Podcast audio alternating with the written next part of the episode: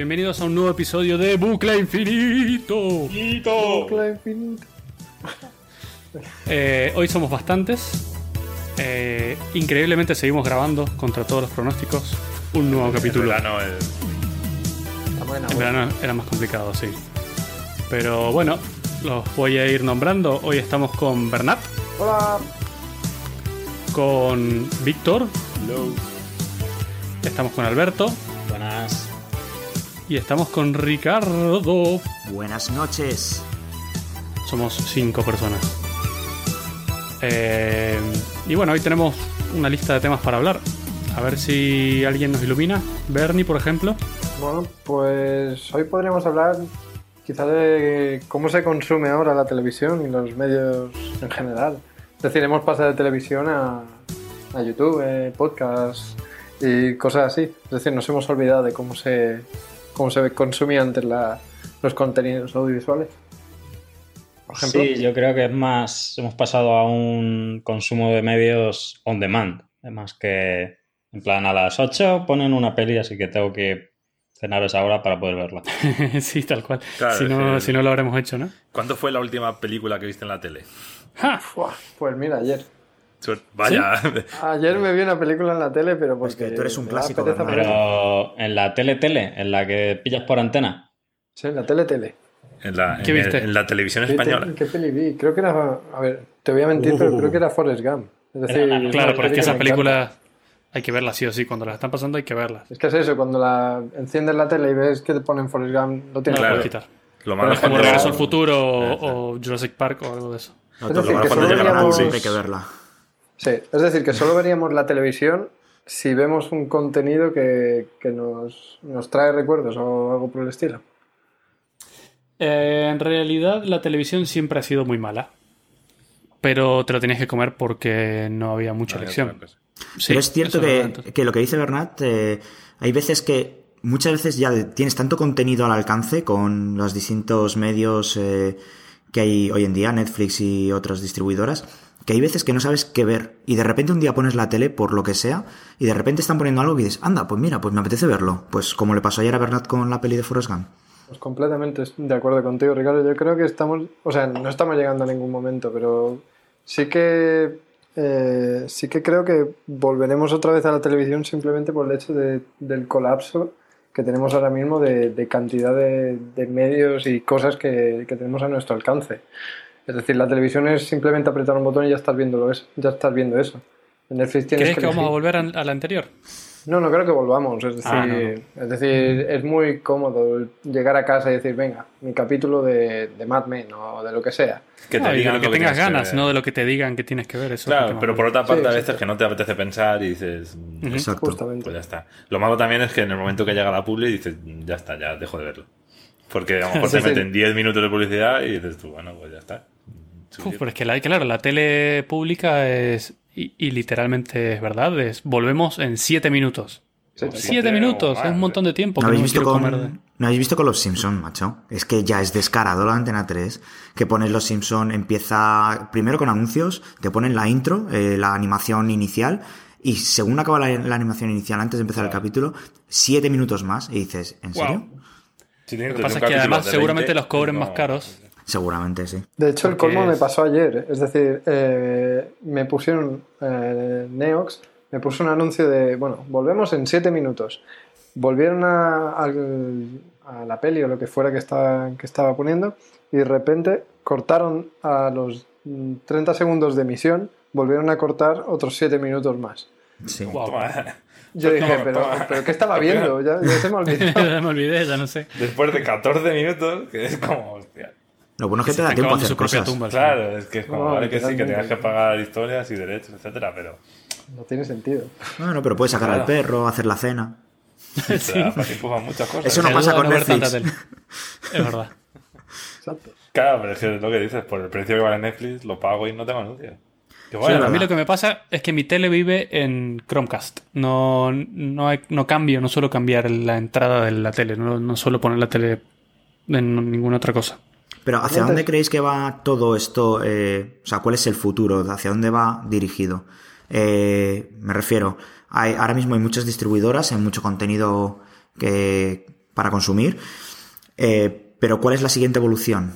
¿Cuál creéis que puede ser? Es decir, Y- yo. Bueno, Mato, habla. Sí, yo creo que esto ya lo hablamos alguna vez, pero yo creo que la siguiente evolución, por lo menos lo que más me gustaría es unificar todo lo que hay. Porque ahora nos gusta ver Juego de Tronos, pero está en HBO. Nos gusta ver House of Cards y está en Netflix. Nos gusta ver no sé qué y está en Amazon. Y hay que estar pagando un montón de servicios distintos para ver una serie de cada uno. Entonces, Claro, con- pero eso yo creo que va a seguir siendo así. Es decir, ahora Yo, mismo claro, el sí, negocio es- está en es esa complicado. diversificación. Bueno, en Estados Unidos ha salido ya un servicio en el que pagas una suscripción mensual y como que te, te engloba los demás servicios y tú ya eliges cuál usas. Como que te manejan todas las suscripciones. Claro, pero al final es como si aquí pagaras, no sé, 30 euros y te suscribo a los tres, que es lo que vale a lo mejor, ¿no? Claro. Más o Claro. menos. Es que piensa Sí. Sí, sí, pero probablemente yo lo pagaría, ¿no? Pero es Vale, que o sea, al facilitarte la final, vida, ¿no? bueno, entonces tendrías como un monopolio y... pues tiene que haber competencia, Tampoco es bueno, supongo. Es lo mismo que si dijesen, no, que No, quiero que porque- todas las películas de superhéroes las saque Marvel, aunque sea eh, Batman, Claro. quiero que lo saque Marvel. Porque es que... Más o menos, porque ahora mismo el monopolio de Game of Thrones lo tiene HBO, porque es su serie. Entonces, Claro. mm, Pero no básicamente es un monopolio, realmente está compitiendo en el mismo Claro, su con, producto. re- con claro, gente. producto, y, pero Netflix tiene Stranger Things y tiene otras, entonces al final es como cada uno tiene sus productos y compite. Claro, si sí. no, si, si todo lo tuviera Netflix o todo lo tuviera HBO, igual no serían de tan buena calidad. Eso es. Otra cosa hablando de calidad que he notado es que en YouTube están empezando a salir canales y contenido muy, muy bueno. Eh, la gente se lo empieza a currar muchísimo. Y uno de los canales en los que sigo, el tío dice que lo- él es director de, de cine, ha hecho películas, ha hecho series, pero dice, no hay nada que me guste más que YouTube. ¿Por qué? Porque va de mí hacia el televidente. O sea, no hay... No hay ningún intermediario, no hay nadie que me diga que esto no lo puedo hacer, que esto no lo puedo decir, que esto no lo puedo mostrar. Bueno, hay, hay algo, hay algunas reglas eh, por parte de Google en, en los vídeos que se muestran. A ver, no es una censura, eh, quizá como tal, como eh, de bloquear todo el contenido, pero sí que hay cosas que no puedes publicar. Bueno, pero lo que se considera moralmente, es decir, no se pueden mostrar tetas a lo mejor o, o no sé, o violencia. Pero me parece... Bueno, es verdad. Eso es, es para discusión, porque podrías tener total libertad de expresión y el que no lo quiere ver no lo ve. O podría censurarlo. Ahora mismo YouTube es Puertas abiertas, realmente. algo familiar, básicamente. o sea, no hay no, nada al revés. raro. En Claro. YouTube no puedes ver un pezón, o sea, está Exacto. censurado, quiero decir. Pero lo bueno es que es un ambiente cosas no sano para ver, niños claro. y esas Claro, cosas. es un poco... Bueno, No sé, por una parte está bien, por otra parte a veces censuran cosas que tampoco hace falta que podrían, o sea, Sí. podrían pasar a salir. No sé, eh, es complicado ahí, hasta qué, hasta qué punto dices mm, no quiero que salga una muerte en directo o, ¿sabes? O sea, que tengo que controlar lo que, lo que sale en YouTube eso, o no, lo controlo, no es sale. decir, hablando de eso mismo que estás comentando tú ahora, Víctor, eh, ayer mismo estaba viendo las noticias y Telecinco le bastó decir un... eh, tenemos unas imágenes que avisamos son de contenido altamente desagradable Sí, para el como- televidente y Claro, de repente se vio como cabrones. Claro y de repente veían como una persona era atropellada en medio de la calle y moría al instante es decir Y te lo ponen en la mm, tele, ¿sabes? lo ponen en la tele, es decir, a YouTube lo censura. Sin embargo, la televisión, porque eso va a tener un pico de audiencia brutal simplemente por el morbo. Sí, es súper Lo pone. morboso, tío. Bueno, Es decir, que- no censura las muertes ni los accidentes. O sea, lo único que censura es la, la sexualidad, diría yo, y a lo mejor que... Es decir, si, Pero sí si que te es contenido muy gráfico, ¿no? más, es decir, ¿no? lo que. No, no te lo da Es decir, si lo denuncias, seguramente lo quiten, ¿no? Sí, Es decir, si lo denuncian, lo quitarán, Sí, pero sí, sí, eso sí. en principio no.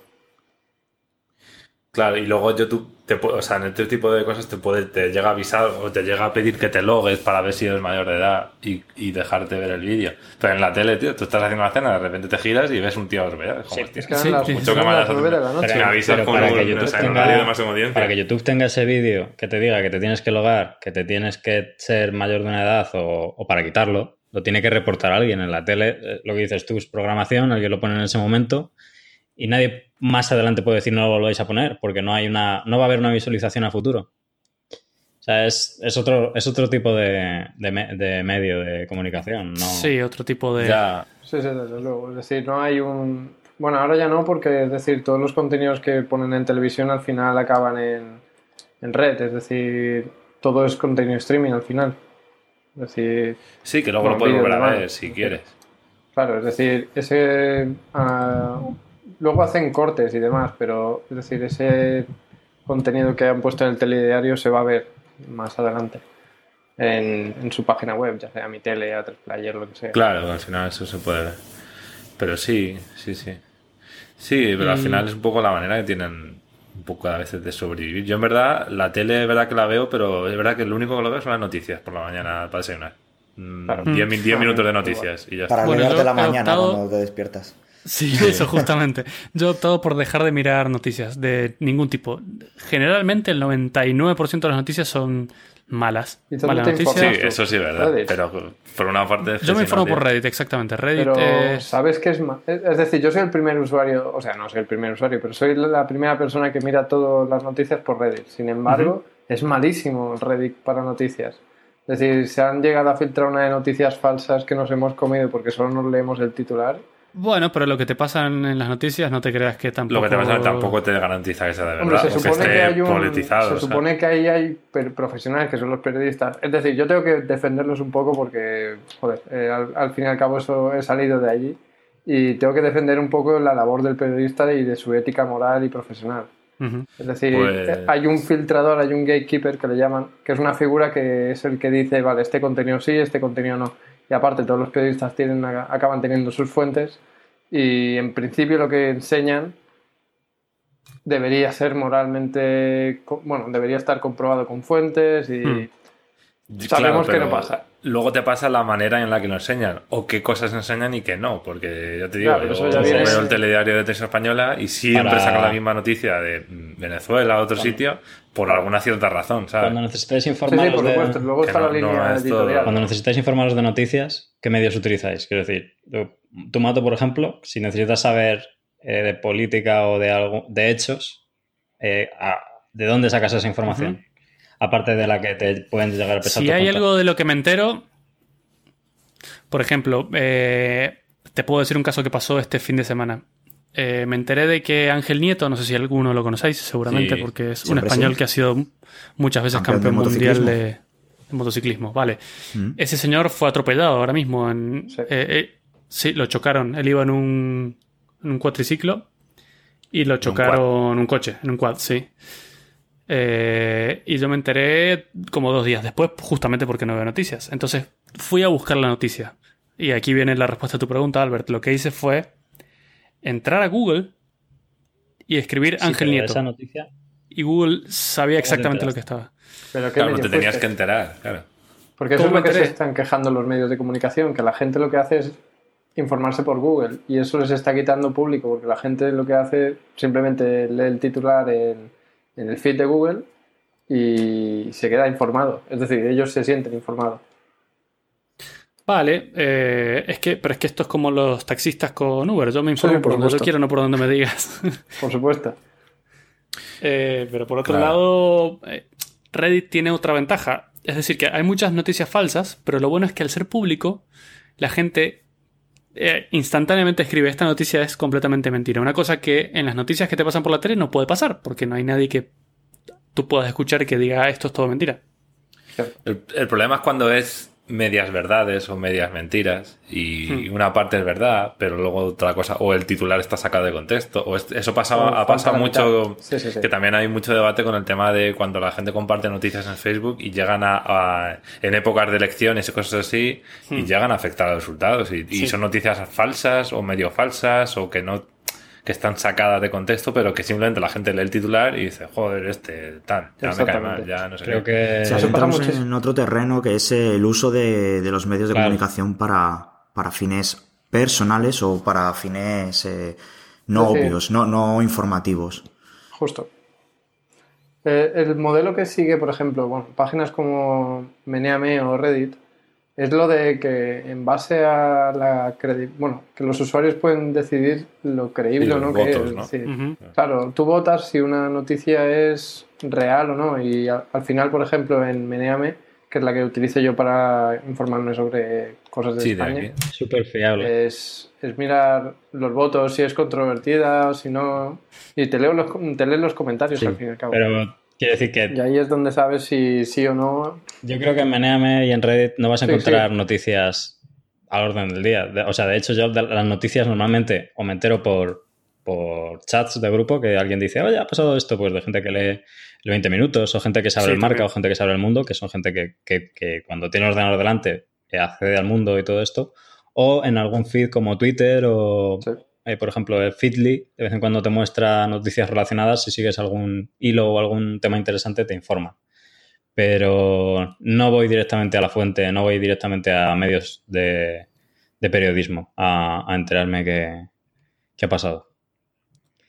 Complicado. Yo, yo, yo creo que la única forma, yo para mi opinión, si de verdad quieres estar informado 100% verdad y quieres contrastar, es entra en periódicos tradicionales, entra en Reddit y Sí. entra en todo. Obviamente no, te, no tienes tiempo, pero es la única forma de decir, Claro, lee todas las campanas. Mm, claro, Está leo un poco de todo y luego ya saco mis conclusiones, porque cada uno te va a vender su versión. Su, Claro, es que le la misma él, noticia en el país y en el mundo va a ser Sí, completamente son diferente. diferentes o Porque van a su sacar línea cosas, editorial es diferente, portadas muy, ¿sabes? Sí, sí. Pero si te lees un eh, país, te lees Reddit y te lees algo, entonces ya dices, hostia, bueno, ya bueno, saco Claro, mis tiene un poco más de información. Lo Además, malo- lo malo generalmente, es eso, que, que no una tiempo. cosa que me gusta de Reddit es que suelen citar a las fuentes. Es decir, Sí. si no ponen fuente, la gente se las exige. Y si no, no te creen nada. Mm. Eh, si hay algo en lo que me ha transformado Internet es en una persona completamente Desconfiada. desconfiada. Hay una palabra, ¿cómo se dice? ¿Agnóstico? No. No, Precavida. O- bueno, no, eh, eh, como que no, no confío ni creo en nada hasta que lo vea con mis propios ojos. No, no, no, no es la palabra. Ya me va a salir. No voy a poder dormir esta noche hasta que no lo descubra. Volviendo, Pero bueno, no, volviendo al, al tema que has sacado tú antes, Mato, de YouTube, o sea, ¿qué, qué tipos de canales, eh, aparte de, bueno, el, el- el director este que has dicho, que se dedica a hacer cortometrajes en YouTube o... Este director es, a ver, es un tío que tiene miles de millones de seguidores. Mucha gente lo conocerá, se llama Casey Neistat. Ah, vale. Es el hombre más feo del mundo, Pero, probablemente. Bueno, es, es un tío de, que se dedica a la publicidad. ¿no? Eh, no necesariamente, sí, hace publicidad, pero además eh, hizo un par de series Ah, en HBO No lo sabía. y creo que ha hecho alguna película. Eh, él empezó hace varios años en YouTube y tuvo una idea que no fue él el primero, sino que se la copió a alguien y fue, de aquí en adelante, durante todos los días, todos los 365 días del año, voy a sacar un vídeo de lo que hago. Aunque no sea interesante, aunque lo que sea. Por lo menos de unos 5 o 10 minutos por día. Eso lo hizo, bueno, una amiga mía eh, durante un año entero estuvo haciendo eso. Eh, simplemente contaba su día para tener una especie de videodiario al fin y al cabo. Sí. Y esto lo que...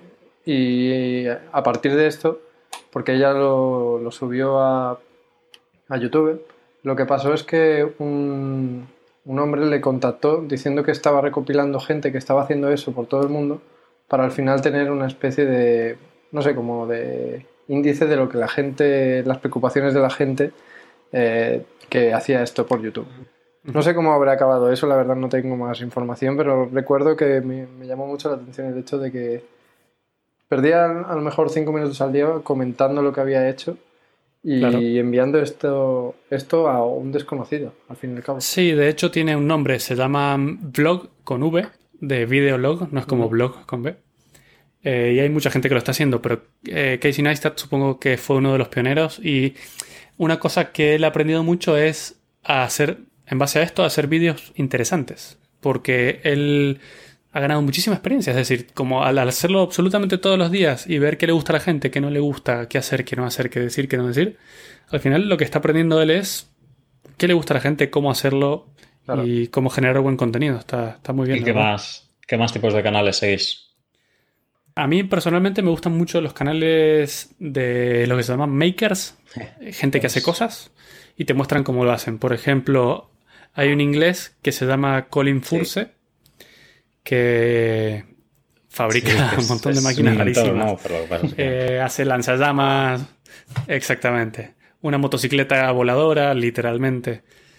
eh, un carrito de esos en los que van los viejos al supermercado.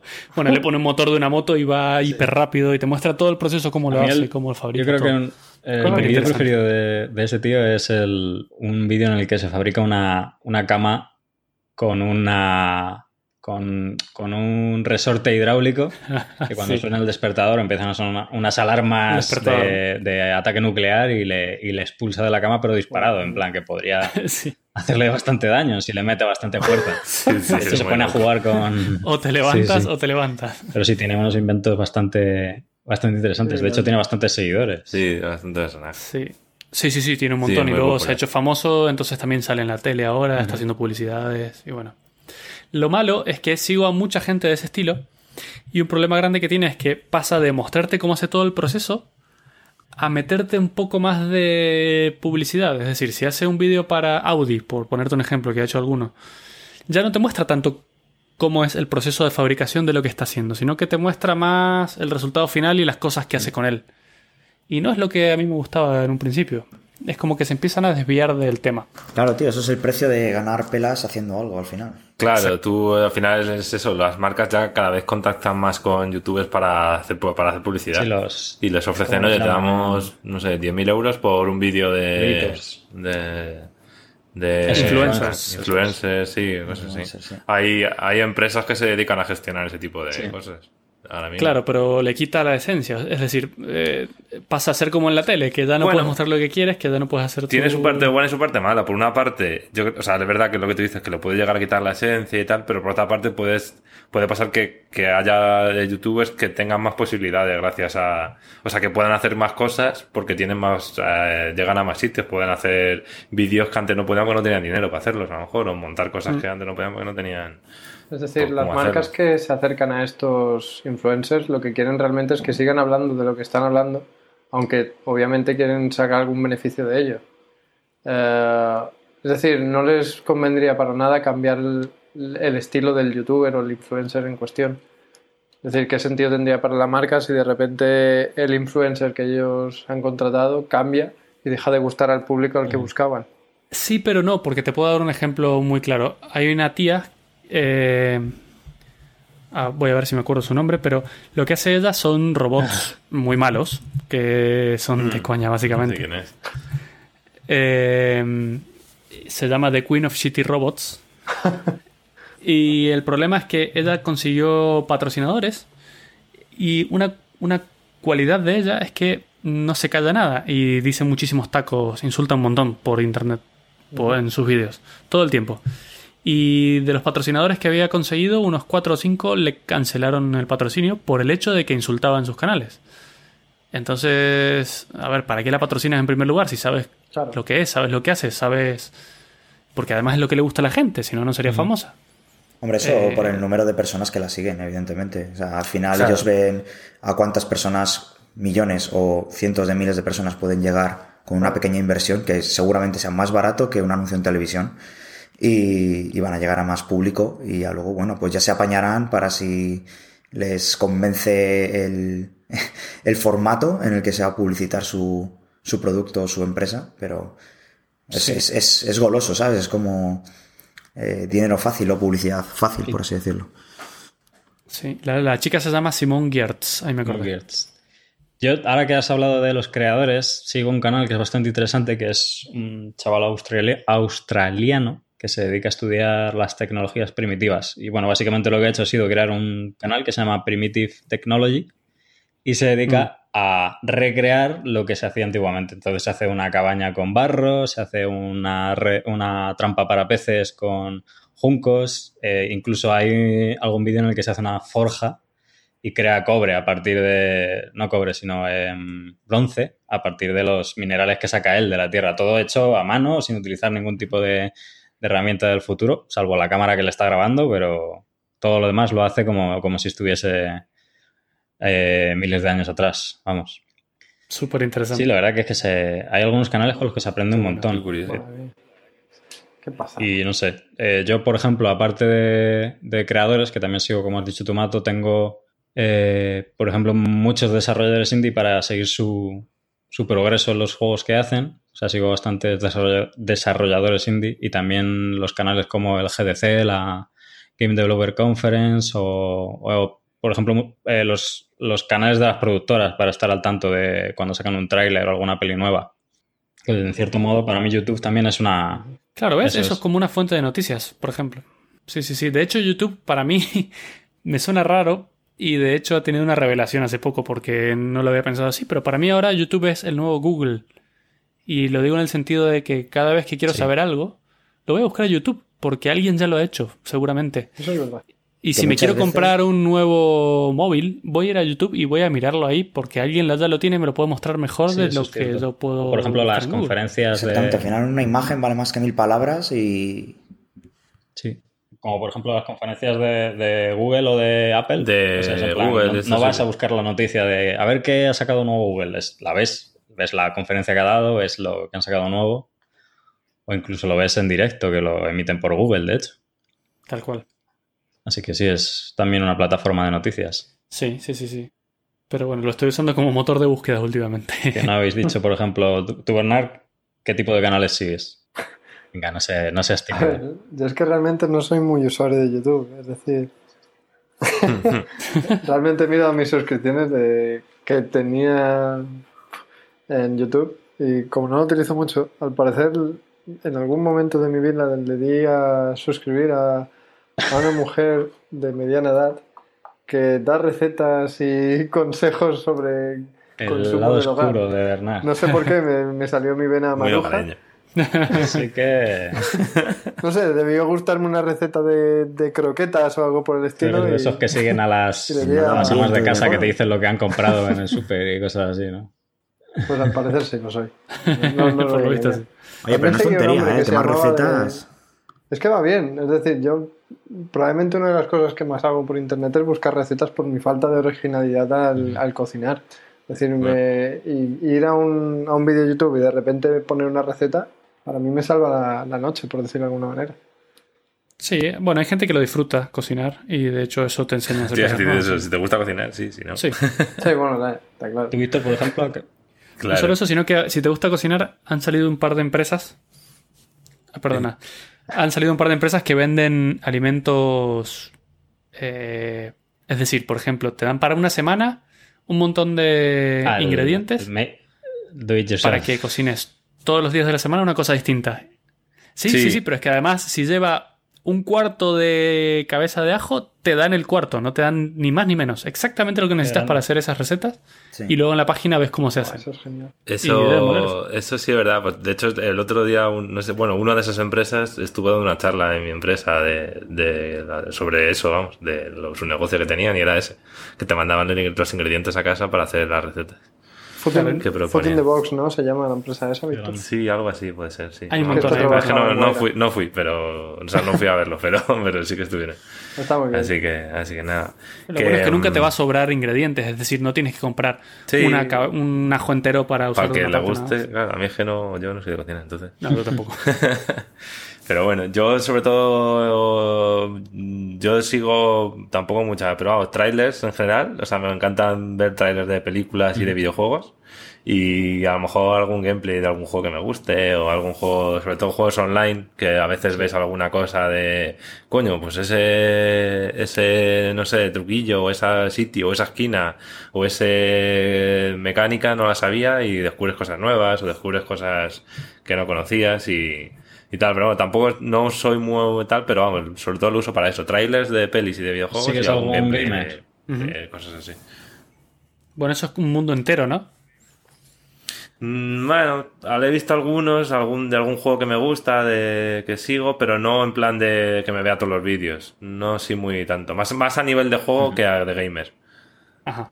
O sea, más a nivel de me gusta este juego, me gusta jugar al de Paragon, pues veo algún vídeo del Paragon. Me gusta del Rainbow Six, pues veo algún vídeo del Rainbow Six. Pero no, no sigo a lo mejor a un jugador de, de eso o algún, algún eh, gamer que juega varios y mira, que diga que, bueno, algún, he visto algunos, pues como yo sé, he visto algún vídeo del Rubios o algún vídeo de esta gente, pero no le sigo en plan de ver los vídeos. Es muy loco porque hay todo un mundo a partir de ahora con eso. Es decir, sí, sí, bueno, el, mundo de los gameplays es genial. Además, hay mucha gente que no juega a los videojuegos, pero se entretiene viendo gameplays. Y ahí está. A mí me Y pasó tiene- eso tiene su cosa, ¿eh? Con uno. Sí. De hecho, me vi, antes de que Víctor me dejara el The Last of Us, me vi el juego. Es decir, me lo vi como si fuera una película. Spoiler. Claro, es que parece una película. Seis horas en to- Me vi la- el juego como si fuera una película de seis horas. Es decir, me encantó. Yo lo disfruté muchísimo. Joder, pero tío, y te lo destripas, macho. Claro, tío. Pero es que spoiler. realmente no. es- A mí No, me no, encanta sí, me jodas, ir a sí. casa de alguien y ver cómo juegan. A mí me encanta eso. Ya, No, pero es que además hay juegos parte- que dices no voy a jugar nunca, pero me gustaría verlo y lo ves igual y no sabes que no vas a Claro. jugar. Sí, Una- sí, pero si luego te lo va a dejar. Víctor para que lo juegues. Pues una de las mejores experiencias que tuve con videojuegos fue en una clase de, de mi universidad en la que teníamos, bueno, eh, eh, creo que era introducción a los videojuegos o algo así, en la que nos pusimos entre toda la clase a jugar a Myst. No sé si Mm. habéis jugado alguna vez a ese juego. Sí, Eh, me hace suena bastante. del nombre. Os lo recomiendo a todos, es una pasada de juego. Es una aventura gráfica entre- en primera persona que simplemente te puedes mover en tres direcciones y interactuar con objetos. Eh, la cosa es que la experiencia de jugar con 30 personas a un juego es una de las mejores que he tenido nunca. Es decir, porque de repente estabas tú jugando y todo el mundo te decía, no, no, ve a la derecha, no, toca esa, toca esa rama, eso va a moverse de una manera. Y al final avanzas. Es como lo de Pokémon que salió en Twitch, todos jugando a la vez. No sé Ah, si no acordáis de eso. No. Ah. Buah, eso fue lo... Pero bueno, se entiende la. Ah, pero lo que tú sí, dices de Twitch teoría. no una es pasada, la verdad. Claro, es que cada uno jugaría de una forma distinta y haría las cosas en el forma. chat de Twitch. No, no es exactamente lo de... a- a- Sí. O sea, no es lo que pasó. Claro, no es lo que pasó en mi clase, pero más o menos era eso. Un montón de gente jugando al mismo juego a la vez, por decirlo de alguna manera. No me A quitaban si- el mando, pero... Si nos contáis qué es Twitch para los que, por si alguien no sabe Yo- qué es. Pues diría que es la, el sucesor de, de YouTube. Todos los chavales, o sea, yo creo que, que YouTube ahora mismo es para gente de nuestra edad. O sea, todos los chavales ahora mismo están en Twitch. Que creo que la nueva generación no quiere ver cosas que ya han salido. Es en plan, está pasando ahora, lo veo ahora. Y si ha pasado, no me importa. Es como Snapchat o este tipo de tecnologías que han salido ahora, que es eh, al momento. O lo ves al momento o no lo ves. No ¿Pero es solamente para videojuegos En o teoría sí, está orientado a videojuegos. Sí, pero- casi, casi, casi que sí. Pero juegos en general. Yo he visto videojuegos, o sea, videojuegos, todo- todos los videojuegos están ahí. Además lo, lo, lo ordenan por video. Puedes buscar por videojuego. En plan, me gusta este videojuego, voy a buscar eh, streamers de este video. O sea, me categoriza por videojuego. Y luego lo más raro que he visto yo es vídeos de póker. Lo consideran como un juego, gente jugando Ah, a póker online. Pues mira, Eh, pero sí, al final son juegos. Creas que no, son juegos. Pero gente jugando online. online, o... ¿no? No, también. no es un también- vídeo de una mesa de póker de gente. No, no, no, es jugando online, jugando online, o sea, jugando con el ordenador. Sí, sí, pero, pero sí, el- no sé si habrá algo que no sea un videojuego, pero si no, no. Todo relacionado con juegos. Si no es un videojuego, es algo como un póker online, que más o menos es un videojuego. Así que Más sí, menos. sí, sí. Y, Vale, y todo en no- directo, eso sí, verdad. Es todo lo que dice Alberto, todo es en directo. Tú te metes y ves a alguien está emitiendo directo y lo ves. O sea, no puedes verlo luego en diferido eh, con bajo demanda, vamos. Yo creo que sí, ¿eh? Creo que tienen algo, pero digamos el fuerte. No sé si se podría meterte en el canal de alguien y tal, pero, pero el fuerte es verlo en directo. Y a mí lo más curioso de todo esto, que a mí es lo que me flipa, es que la gente paga o dona dinero a los streamers en directo, por, simplemente por estar streameando. Y es súper curioso, tío. A mí me parece en plan de. No sé quién me dona cinco pavos y sale en directo. Fulano de tal ha donado cinco pavos. Eso Oh, me hace acordar gracias, tío, algo. gracias por donarme cinco pavos, no sé qué tal. Y el tío sigue jugando, no sé. Y a lo mejor tiene un contador de todo lo que ha recibido ese día. Y a lo mejor pone, he recibido 300 dólares. Y es como, ¿en serio? Eso es como las tías que se desnudan en cámara. y Pues es un poco. dinero. Es Exactamente igual. pero sin. Lo la mismo. misma mecánica. Pero sin, sin porno. Y a mí me flipas como, ¿en serio hay gente que paga? Sí, no sé, tío. No sé, no sé Es que no está mal, no está mal, porque si te gusta el contenido que hacen, por ejemplo, una cosa que Sí, está muy de moda en. YouTube es Patreon. No sé si lo conocen. Sí. Patreon No, yo es, no sé qué es. una web eh, en la que tú como creador de contenido, o de lo que sea, básicamente, pero generalmente lo usan los creadores de contenido, ya sea música, vídeo o lo que sea, eh, yo puedo pagarte mensualmente, como una cuota, por decirlo de alguna manera, para que sigas haciendo contenido. Y mola un montón porque primero que se ha puesto bastante de moda y muchos lo están recibiendo. Y de esa forma ellos no tienen que hacer publicidad de nada. ¿Por qué? Porque los fondos que necesitan para seguir creando contenido se los das tú. Y es como suscribirte, es como pagar un canal. Eso realmente nos quita el problema de que los patrocinadores dirijan al final el programa. Exactamente. Y también nos quita el problema de que te pongan una publicidad en el medio de, del contenido. Es que finalmente es un patrocinio. eh, Es un patrocinio, exactamente. eh, decir, lo que pasa estamos- es patrocinio por muchas personas anónimas que no necesitan nada a cambio más que continuar con la misma eh, programación o el mismo contenido. Tal cual. Y tú como patrocina- patrocinador te puedes suscribir, por ejemplo, al canal de, de esta chica Simon Gertz. Ella tiene Patreon. Y yo me puedo suscribir y pagar X por mes, que además es lo que yo quiera, desde cero hasta infinito. O puedo pagar por cada vídeo que sale. Entonces, cada vez que es- ella publica un vídeo nuevo, a mí me quitan de mi cuenta también lo mismo. Por ejemplo, 5 euros. Y Patreon que se llevan esto, es decir, Patreon se llevará un porcentaje pequeño, pero se llevará, sí, sí. no, realmente está muy bien. Pero la idea es muy buena. Es decir, se están quitando intermediarios. Es decir, está, si ya estaba el contenido de manos eh, de los usuarios, por decirlo de alguna manera, gracias a YouTube, ahora se está consiguiendo que la publicidad también llegue a. O sea, se, se gestione también de mano de los usuarios. Es decir, estamos quitando completamente los es- antiguos estándares que manejaban Sí, que- la industria audiovisual. pagando. De hecho, en, en Twitch, por ejemplo, la gente que tiene su canal tiene una tiene, te puedes suscribir al canal por 5 dólares y no ganas nada más que quitarte publicidad y, y hacer support al, al streamer. Aparte que te mande alguna tontería y tal, pero vamos, básicamente es eso. Y es como eso, pagas y quito la publicidad. Yo, sacando el tema de Patreon, por ejemplo, es- bueno, bueno, pago por lo que me gusta de verdad. En vez de que tenga todo gratis, bueno. Sí, que yo en Sí, el tema de Patreon, yo por ejemplo sigo a, a unos chavales que hacen un podcast, que son los de A Night Games, que empezaron haciéndolo a modo de hobby. Y ahora son un referente, diría, en tema de videojuegos. No sé si los conocéis. ¿Son los que hacen streaming en vivo No, en las se dedican a, más bien a noticias referentes a videojuegos AAA. En plan, ha salido una nueva consola, ha salido la Wii, hacen, han estado en L3, por ejemplo, hace poco. Y luego además se hacen entrevistas a, a desarrolladores indies españoles, por ejemplo, a los de Blasphemous, que es un juego que va a salir dentro de poco relacionado con la Semana Santa. ¿Es el que llevas varias semanas enseñándonos Sí. de que salió en De hecho, Kickstarter? les han fundado, les han financiado con sacando más de un 200%. Es, Es genial. es flipante. Hostia, al final han sacado más, más de lo que. Joder, qué bueno. Ha sido a gusto. Sí, y además, bueno, otro tema hablando de esto es que Alberto ha estado últimamente bastante metido en el tema de videojuegos, tanto en el desarrollo como en noticias y todo ese mundillo. No solo desarrollas, Albert, sino que también haces diseños de, de las cosas, ¿no? O sea, dibujas y todo. Y creo que hasta has Sí, participado en Game este, Jam este hace fin de semana eh, participé en la Ludum Dare, que es yo creo que la Game Jam más famosa del planeta. Es una Jam que se hace a nivel de, a nivel de todo el mundo y la hacen tres veces al año. Entonces este fin de semana tocaba y tienen dos modalidades distintas. Bueno, de hecho tienen tres, que me parece que han sacado la tercera en esta, eh, en esta toma de contacto que han hecho.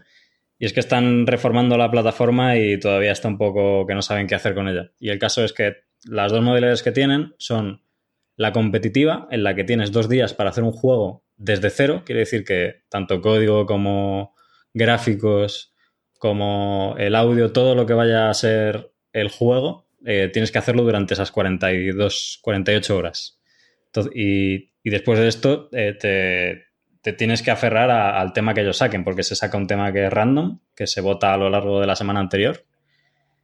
Y, por ejemplo, creo que este año ha habido unas 3.000 eh, altas de juegos y se han terminado como... O sea, el juego lo han terminado 1.500 personas, me parece. O sea, 1.500 juegos se han submitido. De ahí, a lo mejor se votan unos 100. Wow. Madre mía. ¿Nos, Joder. ¿Nos puedes contar qué es una Game Sí, Jam? perdón. Una Game Jam es pues, un proceso en el que tú eh, entras durante 48 horas a desarrollar un videojuego. O sea, eh, el, el encargado de la Game Jam o el grupo de la, que integra la Game Jam se define una idea o un tema. Por ejemplo, el de esta Game Jam ha sido quedarse sin energía, eh, running, out, of Power, ¿era? Y en base a esa, a esa temática, eh, los desarrolladores tienen que, que idear un juego eh, con unas mecánicas básicas intentar sacarlo en esas 48 horas. La idea principal de la Game Jam es aprender. Y esa temática no se sabe hasta minutos antes de empezar el... Mm, No tiene por qué. Esta, esta la han sabido. Pero en las Game Jam... eh, Perdón, esta la han sabido hace. Pues el día anterior se sabía. O sea, no, así, no, era, el momento, no era en el momento. Y eh, una pregunta, tío. Sí, una pregunta. Eh, las Game Jam, eh, supongo que será todo, al ser tantas personas ya a nivel mundial, será todo eh, organizado de forma virtual. Sí, en la, en la web tienes una. Han puesto un contador que, que se sincronizaba con tu hora local. Entonces tú sabías a qué hora iba a comenzar la, la Ludum Dare o la Game Jam para ti. Y cuando ese contador llegaba a cero, que era cuando empezaba la Game Jam, aparecía otro contador que era el que te indicaba el tiempo que te quedaba para terminar el juego. Y todo esto eh, teniendo en cuenta la hora que tú tenías. Y eh, todo, o sea, el contador que tienes o el tiempo que te dan, eh, ¿se respetan horas de sueño o es fin de semana full ahí picando y, y dándolo Pues todo? ellos, de hecho, han sacado una keynote antes de empezar la Game Jam en la que un chaval que lleva como 5 años desarrollando en Game Jams indicaba que, que lo importante es comer bien, es tener horas de descanso, tener horas de sueño y que normalmente tienes que intentar tener 8, horas de sueño. La mayoría no lo hace. De hecho, mucha gente durante la Game Jam ha publicado entradas en la plataforma indicando que, bueno, he dormido 5 horas y voy a seguir desarrollando el resto del día y la gente se queja de que, de que a veces es perjudicial, que influye en que mucha gente tenga que trabajar a tope y es uno de los factores negativos, yo creo, de este tipo de, de eventos. Yo, de hecho, también he incumplido un poquito la norma. Hombre, vosotros mismo, Ahí a lo mejor lo que se podría hacer es que, que estableciesen franjas horarias. vosotros mismos habéis estado en una Game Jam. Sí, hemos, bueno, hemos hecho una Game Jam nosotros mismos una vez en, en mi, mi casa, sin ir más lejos. De hecho, no lo hicimos una vez, lo hemos hecho dos veces ya. Y es muy divertido porque siempre hay alguien que tiene diferentes aptitudes. Y hay gente que es mejor diseñando niveles, por ejemplo, Víctor se le da muy bien. Hay gente que es muy buena dibujando, como Albert. Eh, hay gente que tiene buenas ideas para mecánicas, hay gente que es buena programando, hay gente que... Entonces, la suma de toda esa gente da un resultado muy bueno. Hay gente que es buena haciendo música, por ejemplo. Y suele ser hiper interesante porque por más que no tengas idea de desarrollo de videojuegos, por más que no tengas idea de programación o de nada, seguramente puedes aportar algo al, ya sea de historia, ya sea haciendo música, ya sea eh, dibujando, lo que sea, y el resultado suele ser bastante divertido. Pero una, una pregunta para Alberto. En una Game Jam, eh, por ejemplo, este fin de semana que has estado tú ahí dándole a, a saco, eh, ¿te has juntado con alguien? ¿Lo has hecho tú solo? Eh, ¿Cómo te has organizado con alguien? Pues No esta sé. vez la he decidido hacer yo solo. Eh, por el mero hecho de, saber organizarme, de, de aprender a hacer, a cumplir con, con las metas, porque el problema que, o el, el desafío que te ofrece la, una Game Jam, que son 48 horas, o sea, en 48 horas tienes que intentar definir una mecánica base, que es el core del juego. Yo, por ejemplo, hice un jueguito que era un robot que va hacia adelante y hacia atrás y pega saltos y se le va acabando la batería y tienes que pulsar la Q y la E para recargar la batería. Eh, hice esa mecánica y ¿qué pasó? Que no me dio tiempo a hacer los niveles, no me dio tiempo a, a meter mecánicas que lo hiciesen más rico. Eh, pero, de hecho, yo creo que tanto como si las haces solo como si las haces en equipo, de las dos maneras aprendes. Una, por lo que ha dicho Mato, que hay gente que sabe de mucho. A lo mejor te encuentras con alguien que sabe mucho de audio y te enseña un par de trucos y, y aprendes un montón. O a lo mejor solo te das cuenta de que, de que tienes que aprender a, a, estimar mejor o que tienes que aprender a no centrarte en problemas cuando surgen o no obcecarte demasiado. Se aprende bastante, yo creo. Qué bueno, qué bueno. Sí, yo creo que al final, no sé, vas aprendiendo, o sea, está guay, vas aprendiendo cosas, conoces gente, si lo haces de una manera, si lo haces solo puedes ponerte tú, aprender lo que tú dices, a, a estimar, a hacerte metas y, y bueno, es interesante. Se puede hacer, al final es el hackathon de los juegos, ¿no? Un poco es lo mismo que cuando hacen un hackathon de desarrollo, pero orientado sí, al juego. De hecho, yo te diría que bastantes juegos indies, por ejemplo, el Super Hot, que es un juego en el que conforme caminas avanza el tiempo, quiere decir que si estás quieto el tiempo se congela y si caminas el tiempo avanza y si corres el tiempo va deprisa. Ese juego salió de una Game Jam, o sea, salió en 48 horas la idea, de, vieron que molaba mucho y, y lo han sacado como un juego que se vende, ¿sabes? Que, y que de hecho ha tenido bastantes ventas. Eh, o sea que además de que aprendes un montón, puedes llegar a, tener una idea bastante buena, porque salen unas ideas muy locas. O sea, te lo pasas muy bien, yo creo. Sí, yo creo que al final lo que te empuja es el tema de este de la motivación, ¿no? Que siempre es complicado ponerte por tu cuenta, a lo mejor un día no tienes la motivación y al ponerte un deadline ahí de 48 horas, pa, eh, como que te motiva y te obliga a lo mejor a hacer al- cosas que, que haces en 48 horas que en, en tres meses igual no las haces porque te da pereza o ponerte ahora con esto, no sé qué, tal. Entonces, bueno, Sí. está ahí. Bueno, eh, estoy viendo que se nos, como de costumbre, se nos ha pasado un poco el tiempo. Generalmente intentamos hacer unos podcasts de unos 40 minutos o así, como para que no sean muy pesados. Pero bueno, cuando está interesante a veces se nos va un poco la mano. Eh, ¿Qué os parece si cortamos aquí mismo? Sí, podemos, sí, seguimos con otro, otro día. Sí, no Sí, vamos sí, a sí. más a la gente. Eso es. Eh, intentaremos grabar un poco más seguido, que esta se nos ha pasado un poco, pero bueno, al final hacemos, lo hacemos cuando podemos. Sí, lo importante es que lo hagamos y bueno, también ahora con verano, tal, no sé qué, cada uno tiene sus cosas, pero bueno. Vacaciones y ese tipo claro. de cosas. Eh, quiero recordar que tenemos redes sociales también. Tenemos Facebook, que es Facebook barra Bucleinf. Y en Twitter. Twitter es arroba Bucleinf. Así es que, como siempre, cualquier comentario, De cualquier hecho, sugerencia. esta semana en Twitter nos escribió uno de los pocos seguidores que tenemos, que un saludo para él, ¿eh? que la verdad que a mí me ha, hecho- me ha dado bastante alegría. sí, señor, nos ha dado una buena alegría. Eh, de hecho, dame un minuto que lo vamos a mencionar, porque ya que es la única persona que nos ha escrito por Twitter, eh, no podemos creer que tenemos un- algún seguidor. Aquí lo tengo. Su, su usuario de Twitter es dpmontero-es. Se llama Diego Peñalver. Pues un Diego, saludo. gracias Un por saludo, escucharnos, Diego. un saludo grande y cuéntanos si te gustaría escuchar algún, algún, algún tema en particular. Bueno chicos, no sé si hay algo más. No, ya cerramos, ¿no? Y vamos a ver. Muy bien, entonces nos vemos a la próxima. Muy bien, Chao. chavales. Un abrazo grande. Chao, chao. Adiós. Hasta luego.